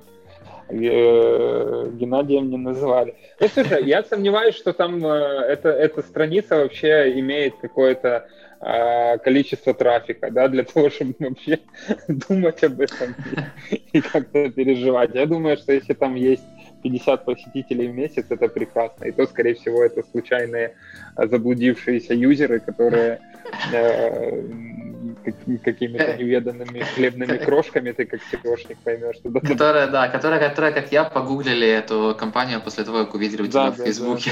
Да, да. И то это еще по фотке нужно искать, это нужно, там же по имени ты не найдешь. Ну да, ну там, там есть просто у тебя на Фейсбуке этот адрес компании, я просто по имени Лист, компании. Да, да. Слушай, я такой вопрос. Я даже не знаю, извини, а, я даже не знаю, существует ли эта компания или это просто висит. Ну, сайт, сайт висит, фиг его знает. Я тоже не звонил, поэтому кто его знает. Слушай, а какие вот, э, вот после армии, вот как ты считаешь, что ты применяешь вот в повседневной работе сейчас? Что тебе дала вот армия от кого именно вот ну, смотри, вот, по армии, вот тут я могу, в принципе, сказать четко, да, то есть а, это однозначно а, дисциплинированность и э, и причем здесь, знаешь, вот дисциплинированность очень размытая такая история, все говорят, mm-hmm. нам нужны дисциплинированные сотрудники.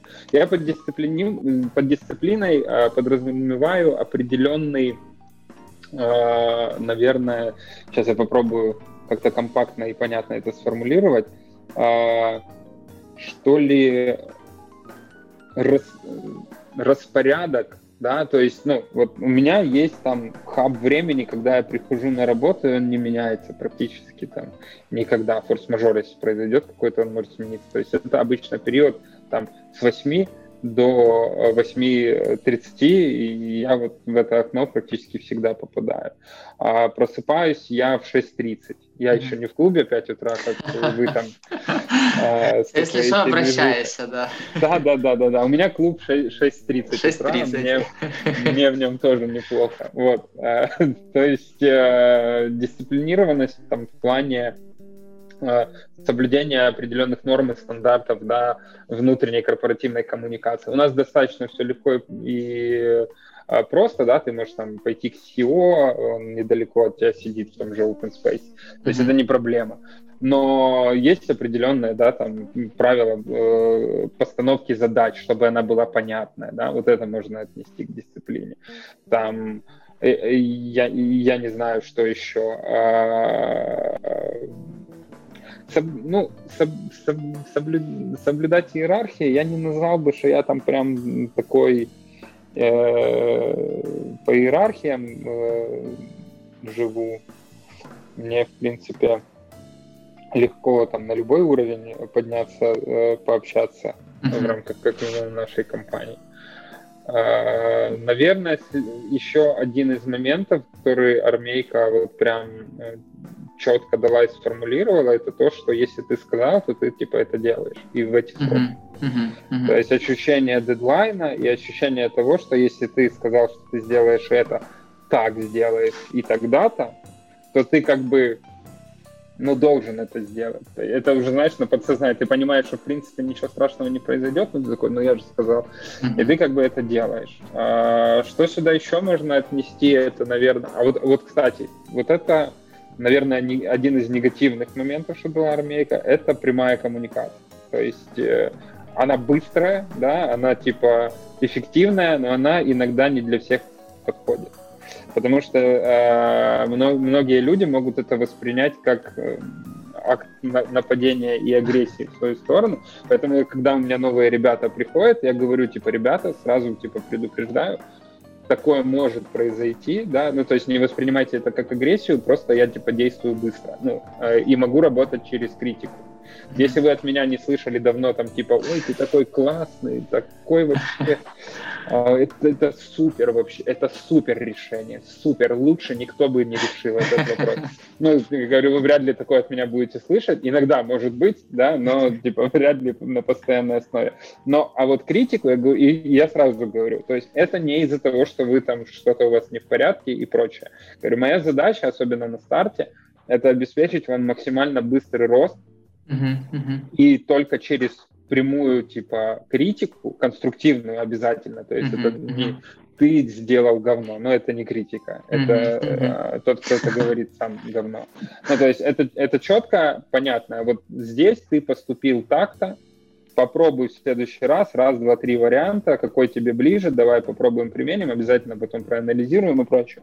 Ну, то есть давать конструктивную критику. И... Слушай, ну так как ты это объяснил, это даже не звучит как критика, а это звучит как обучение, а то кри- критика это, слышь, ты мудак, ты вот тут вообще ошибся, давай в следующий вот раз это... так попробуй. Вот это вот... Вот, вот то, что ты говоришь, вот это не критика как раз. Но либо Но... некоторые реагируют, у меня были сейлзы, которые ты им говоришь, типа, чувак, ты вот здесь сделал так, это не принесло желаемого результата, и человек начинает защищаться. Вот поэтому ага, я об этом ага. предупреждаю, говорю, не защищайтесь. Моя задача, типа, не... Ну, потому что все, мог... некоторые могут воспринимать это как, знаешь, э, как будто бы ты пытаешься на их фоне выглядеть лучше. Uh-huh, у них uh-huh. своя точка зрения, у них своя карта мира, и то, что для тебя понятные вещи, вот это, кстати, частая ошибка. Многие, типа, думают, ну, это же очевидно. Да. Это все, ну, типа, это, это тебе очевидно. Человеку это может быть не очевидно, хоть какой там он имеет послужной список у себя а, в CV, да, он просто с этим мог не сталкиваться. И тебе нужно не сказать, типа, а, мне очень важно твое мнение, но, но типа делай вот так. Ну, mm-hmm. это, не, ну, э, это не работает в долгую. А, а вот проговорить, да, вот почему я предупреждаю? Я предупреждаю, чтобы сразу были готовы, что мы будем копаться, короче. Mm-hmm. Мы будем копошиться, что будет много, типа, э, таких моментов, которые могут быть неприятны, потому что, ну, всегда, когда тебе говорят, что ты что-то сделал не так, но оно в любом случае неприятно, оно на самооценку влияет. У меня не стоит задача а, там создать себе покорных каких-то а, лебезящих э, сотрудников, да, у меня стоит задача реально, чтобы ребята могли сами принимать решения, как можно меньше меня типа дергали э, в принятии решений. И э, были достаточно автономны, да, чтобы они умели пользоваться регламентом, принять решение, за которое понесут ответственность, даже если оно будет неправильным. Понятное дело, что если неправильные решения идут систематически, то с такими людьми нужно прощаться, но ошибки, особенно поначалу, это, на, это наоборот круто, потому что ты на этих ошибках можешь сделать быстрый рост. Если нет ошибок долгое время, значит, э, я предполагаю, что человек просто ничего не делает. А, скорее, скорее всего, наверное, так и есть, потому что действительно, знаешь, там все говорят, что надо учиться на чужих ошибках, но по факту, блин, я, я не знаю, я, я не знаю, я, я не могу даже вспомнить, когда я последний раз научился на чужой ошибке. Mm-hmm. То есть, реально все, все ошибки свои. Слушай, а такой момент по поводу вот дедлайнов и выполнения действий. А если вдруг ты во время выполнения там или как-то так складывается, что ты понимаешь, что это вот не надо делать, ты все равно это доделываешь, или ты говоришь человеку, слушай, вот я, короче, понял, вот этого вот не надо делать, давай мы не будем так делать? Зависит от ситуации и ресурсов, которые требуются на это действие. Если это что-то такое, типа, незначительное, и я не понимаю, зачем это делать, но как бы могу сделать быстро и потом обсудить, я лучше это сделаю, то, как мы там согласовали. Задача, она же ставится не односторонняя, она же обсуждается. Это, э, ну, по крайней мере, у нас, да, то есть у нас нет такого, что вот тебе задача и все, вот так. Ты участвуешь там, в процессе ее формирования на, либо на стратегической сессии, либо на каком-то промежуточном брейншторме. Вот, то есть формируется стек, формируется задача, там обязательно должно быть э, э OKR, да, то есть к чему мы идем. Там должен быть DOT, должен быть чек-лист, ответственные, э, что это за задача, зачем она, на какую сферу влияет, как ее сделать, да, там, условно. Потому что постановка задачи, как правило, ну, нормальная, качественная, это там чуть ли не 80% выполнения этой задачи, по большому счету. Вот. И э, если там что-то изменилось, и мы сталкиваемся с такой ситуацией, когда непонятно нужно делать это, ты либо можешь а, ну, если ты видишь, что он время затратный, и у тебя уйдет на него там, много ресурса, но ты понимаешь, что с точки зрения там, действия это бессмысленно. Ты просто с реквестером договариваешься о встрече, обсуждаешь, либо он тебе объясняет более глубоко, да, там, может, у тебя вижен где-то поплыл, ты не, не понял суть. Он тебя э, глубже э, спускает в эту э, задачу, объясняет, зачем это по факту, да, зачем этот элемент нужен. Uh-huh, uh-huh. А, либо вы с ним вместе принимаете решение, как трансформировать этот пункт, либо убрать его вообще. Ну, то есть такие, такие кейсы бывали и те, и те. Ну, то есть uh-huh. э, я, я не могу даже сказать, каких было больше. Бывают задачи, потому что, ну смотри, если ты ставишь, например, тасклог на стратегической сессии, ты там расписываешь чуть ли не на год вперед задачи себе, и понятное дело, что в марте там, или, ладно, март не берем, там в июне какая-то из этих задач, она уже может потерять свою там, э, суть, потому что там коронавирус, да, кто там его ждал в прошлом году, а планы у нас там были шикарные, поэтому несколько задач мы отменили из тех, что планировали, но, но мы их заменили. То есть если мы что-то убрали, мы должны заменить. То есть это не должно превратиться в э, работу менеджера э, так, у меня 30 задач, моя задача как можно больше из них, типа, э, отказаться от них, дискредитировать. И все, это, это просто, это что, это работа ходить и, и дискредитировать задачи. Саботаж, как можно больше, типа, а, да, да. почему да, нет? Да, почему выбираешь нет? замени, ну, типа, аналог. А вообще в идеале, чтобы она была еще, если ты заменяешь, чтобы она была э, связана с э, Objective uh-huh, с теми целями, на которые была предыдущая нацелена. А, ну, у, сейлз, у сейлзового же департамента какие objectives основные? Это conversion rate, количество денег, lifetime, скорость э, сделки, там, качество коммуникации, скорость онбординга, я не знаю, лидген, э, если, э, если делается аутрич и прочая активность. Вот. То есть их не так много, в принципе, ну, до 10. До 10, я считаю, немного. Нормально. И, в них можно ну, достаточно логично маневрировать. Слушай, ты говорил про дашборды. Сколько у тебя вот дашбордов и э, вот, например, сколько ты там смотришь и какие ежедневно, там какие еженедельно, какие ежемесячно? То есть сколько ты вот ну, в целом времени уделяешь аналитике такой и какой именно? А, ну, смотри, здесь по аналитике э, все эфирно происходит. Я могу сказать те точки, которые я вот прям смотрю сейчас. Uh-huh. Я, я, э, у меня покрытие контроля сейчас не максимальное. Я бы хотел больше.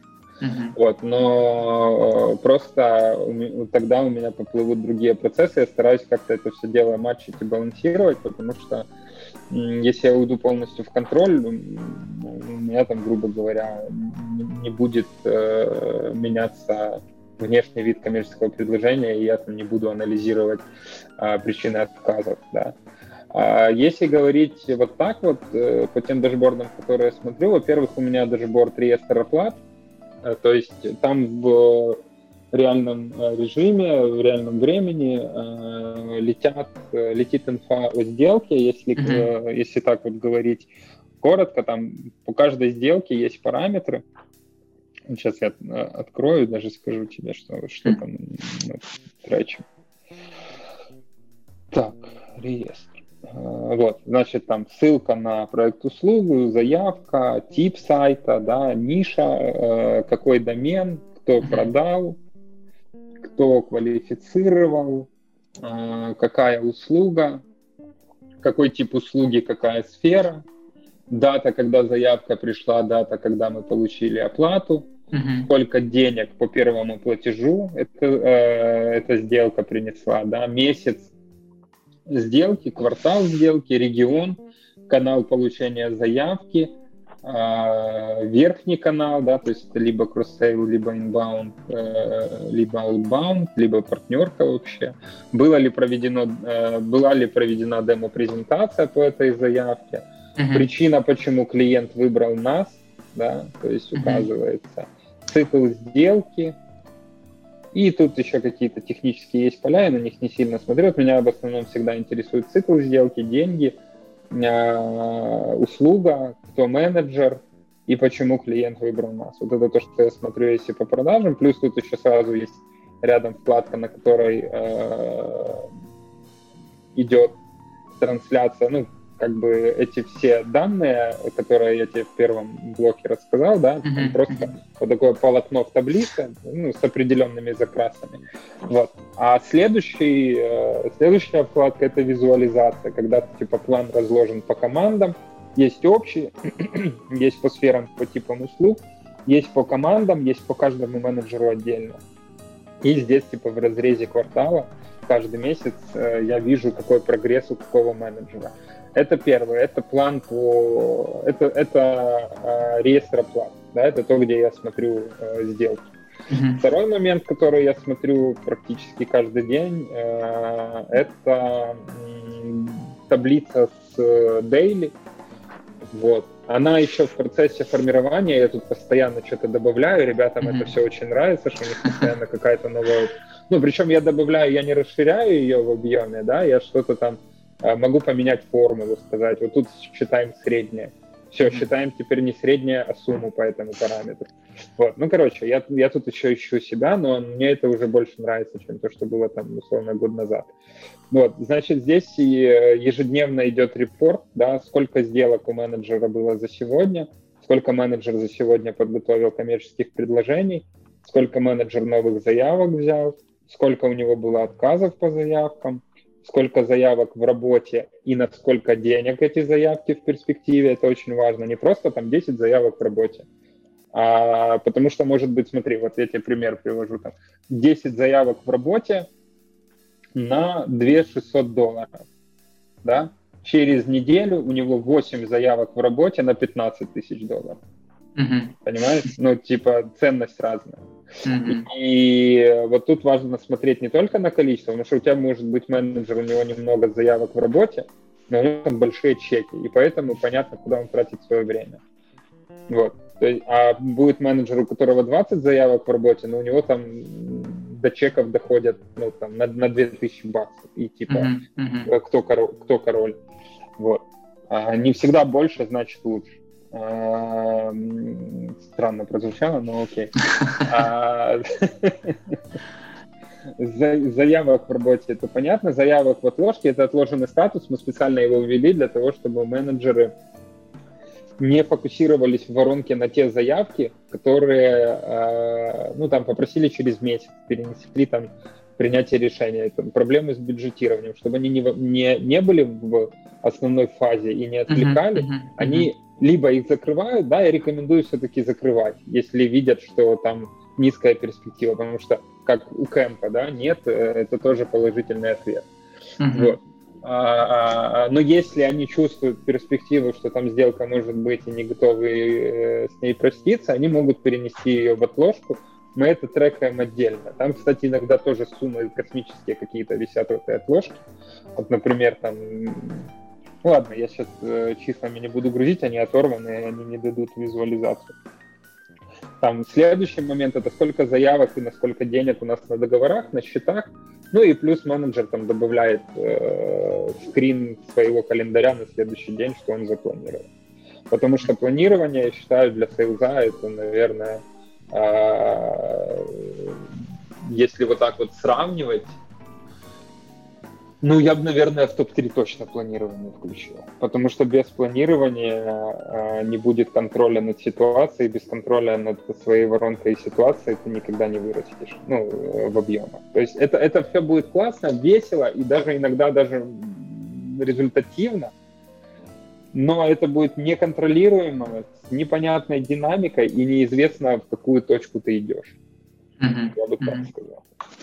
Вот, это, это дашборд, который идет э, операционный, он у меня разделен по командам. А, и я, я, кстати, если ты заметил, я не трекаю, сколько менеджеры звонят. Потому что я знаю, многие любят там, ты менеджер должен делать 50 звонков в день. Э, окей, я просто работал э, менеджером, ну, сейлзон, когда с меня требовали звонки в день, и мне очень нравилась эта, кстати, история интересная. Я не буду говорить компанию, да.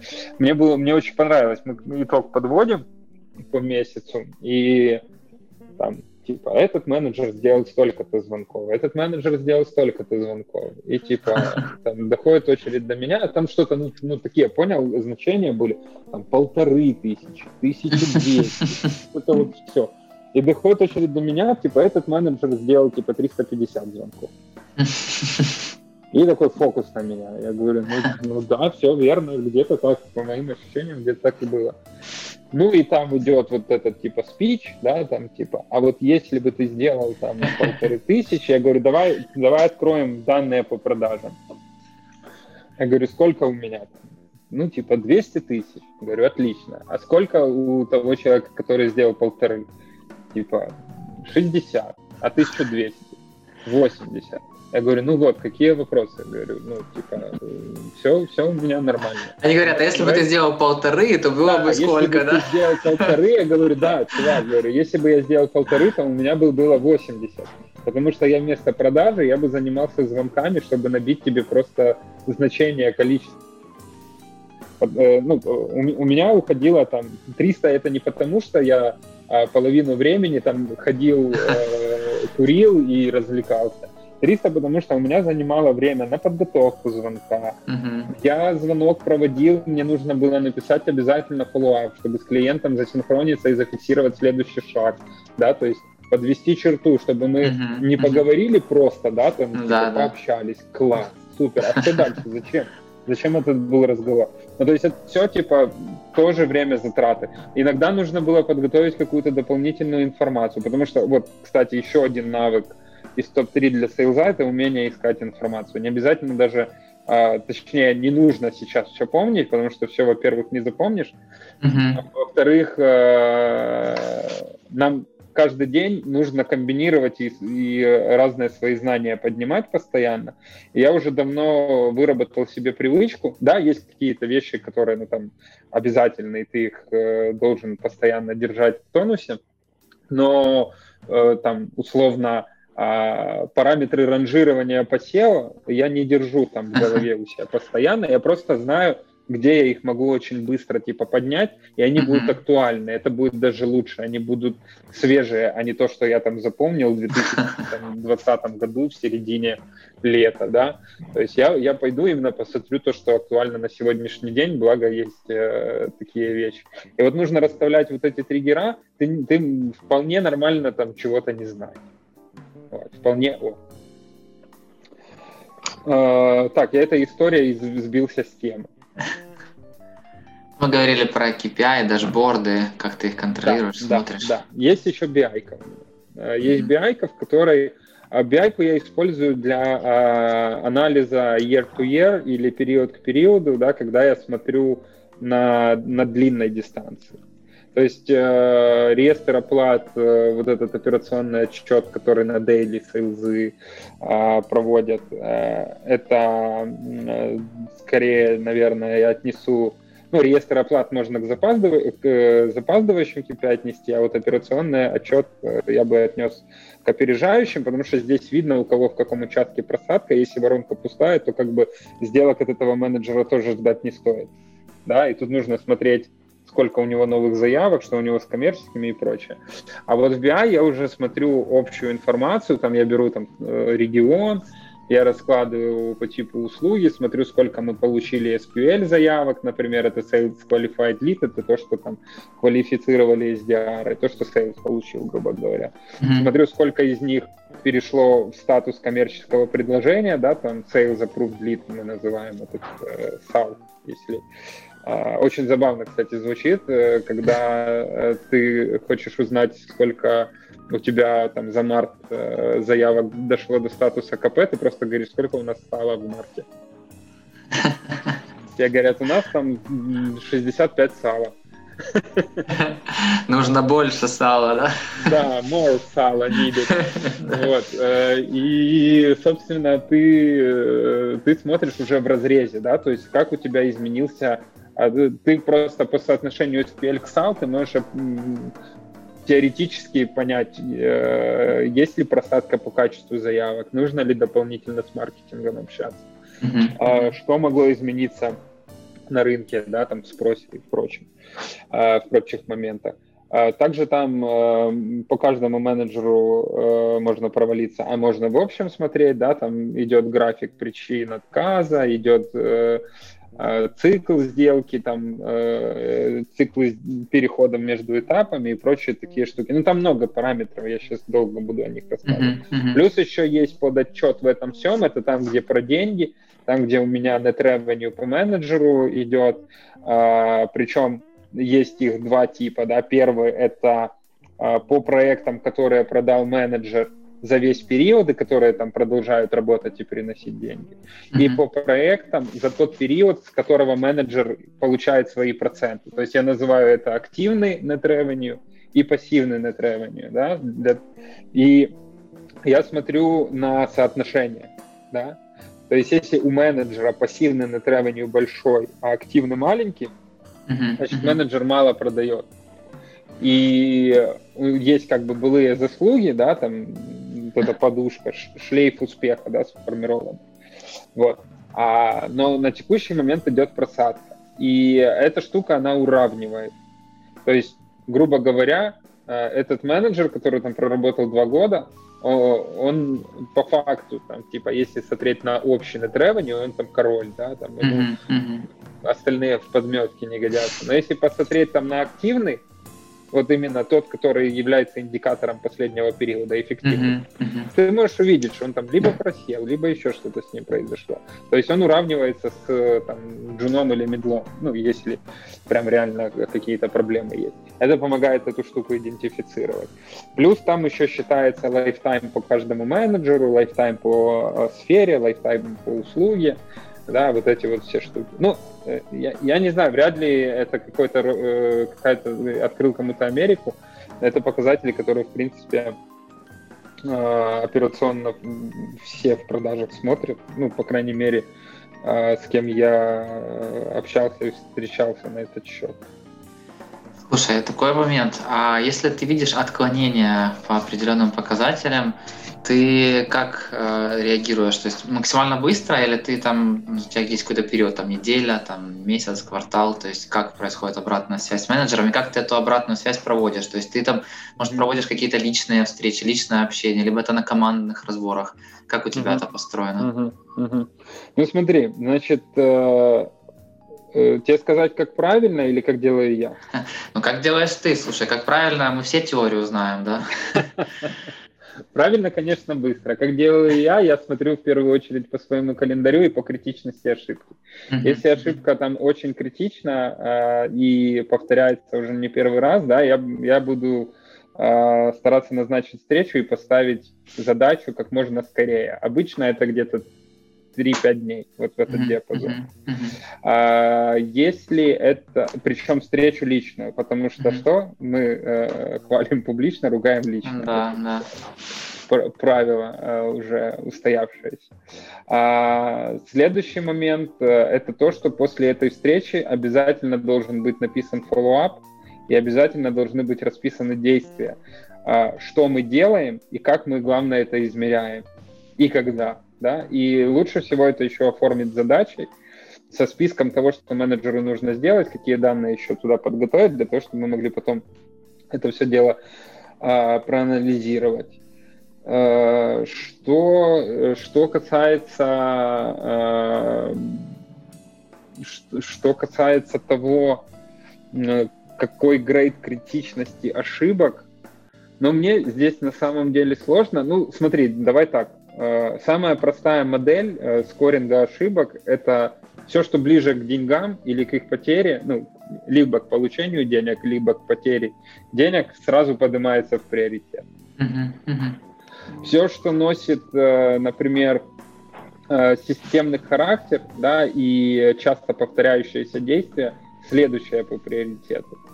А если это какая-то история, которая случается раз, два раза в год, ну, как бы можно и, в принципе, и, и подождать, пока частотность не увеличится. О, ты как SEOшник, ты поймешь, да? По частотности э, распределяем.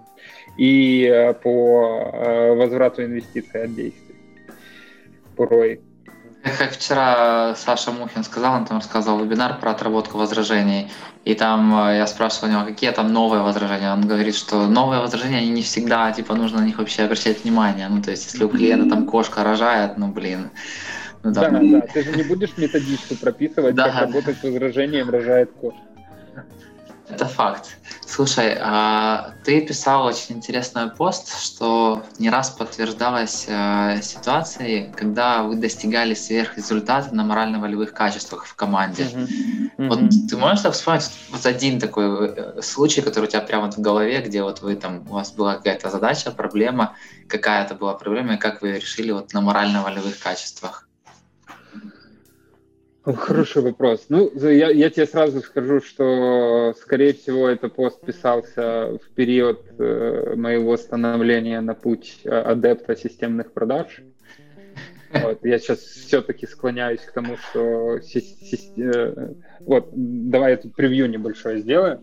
Значит, э, продажи для меня очень долгое время были из разряда творчества. У меня был, была вот, ну, у, у многих, может, ты с сейлзами общаешься, да, ты, скорее всего, сталкиваешься с теми. И сам продаю, что, да.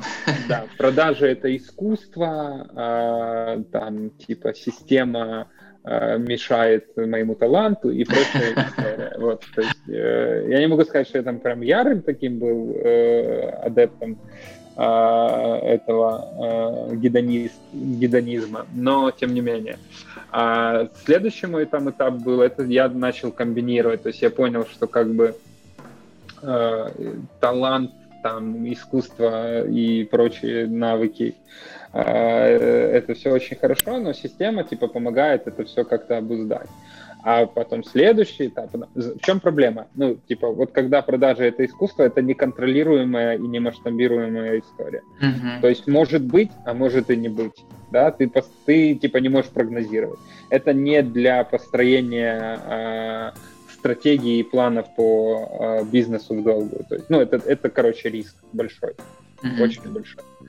А система, да, ты можешь там не получать каких-то взрывных супер результатов, но система тебе позволяет прогнозировать. То есть мне лучше, если у меня будет который там условно делает по 5000 долларов в месяц, да, uh-huh. на протяжении года в среднем, чем sales, который мне будет делать по двадцатке там а, условно там раз, э, я не знаю, даже даже раз в квартал, потому что его я не смогу спрогнозировать, он может быть плавающий. Он может сделать, а может и не сделать, понимаешь? А тут я четко как бы вижу, понимаю э, динамику. Ну и у меня постоянный загруз идет. То есть если, например, менеджер там месяц продает по 5000 долларов, это лучше, чем он э, в один месяц мне продаст 15, а во второй и третий 0. Понимаешь? Mm-hmm. Mm-hmm. Поэтому, поэтому э, тут система. Что касается последних кейсов, ну, кстати, последний кейс я могу, наверное, отнести, он был не так давно, это был период когда начался карантин, начались эти все локдауны, это был там прошлый март, а, апрель затишье, май затишье, мы видим, что так э, стагнация, да, все стагнирует, э, все не очень радужно и перспективно, и, клиенты многие, э, у них начинаются там проблемы с бизнесом. Понятное дело, что часть рекламных бюджетов из э, наружки перетекает в digital, но не, не, я не сказал бы, что там прям типа критично. Короче, происходила заменяемость. Какой-то бизнес входил, какой-то входил.